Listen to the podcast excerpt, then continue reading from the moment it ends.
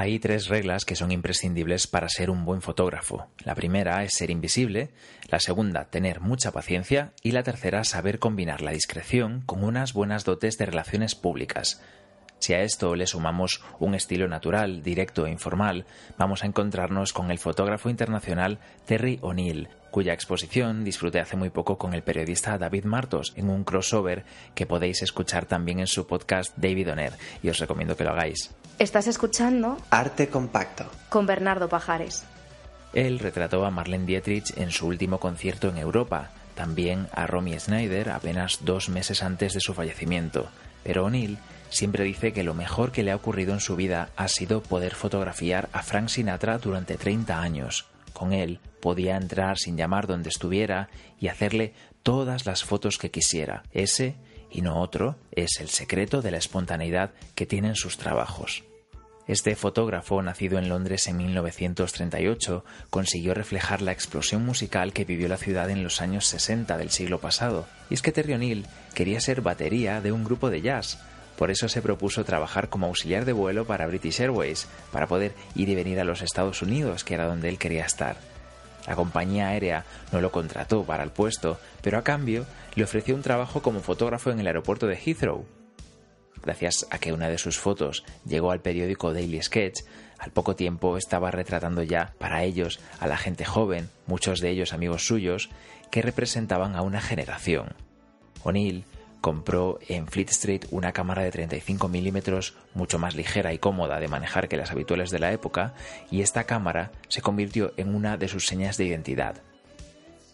Su foto de los Beatles en el patio trasero de los estudios Abbey Road, la primera que les hacían allí, ocupó la portada del Daily Sketch.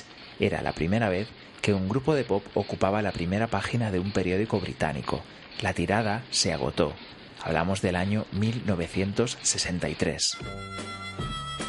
Pero no fueron solo los Beatles, ni mucho menos. Sus rivales, los Rolling Stones, los ojos de Mia Farrow, el cantante David Bowie, Paul Newman o John Wayne también estuvieron delante del objetivo de Terry O'Neill, que recuerda, por ejemplo, a Ava Gardner quitando importancia a su belleza, comparándose con cualquier otra chica de Texas.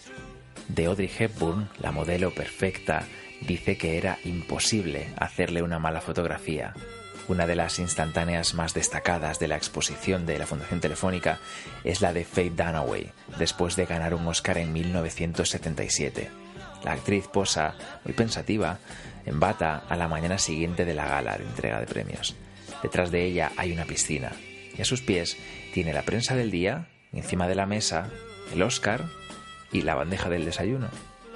En los años 80 y 90 posaron para O'Neill modelos como Naomi Campbell y Kate Moss, aunque también siguió manteniendo su relación con estrellas del rock como Eric Clapton, Bono o Tina Turner. Para él, el secreto de su éxito es que le daba igual cómo la gente viviese sus vidas, simplemente pasaba días enteros con ellos sin juzgarlos.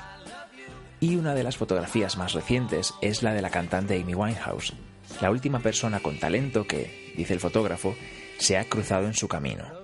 Hace poco ha posado para él también el astro brasileño Pelé, la imagen del Mundial de Fútbol de Brasil 2014, que se exhibe por primera vez en la muestra.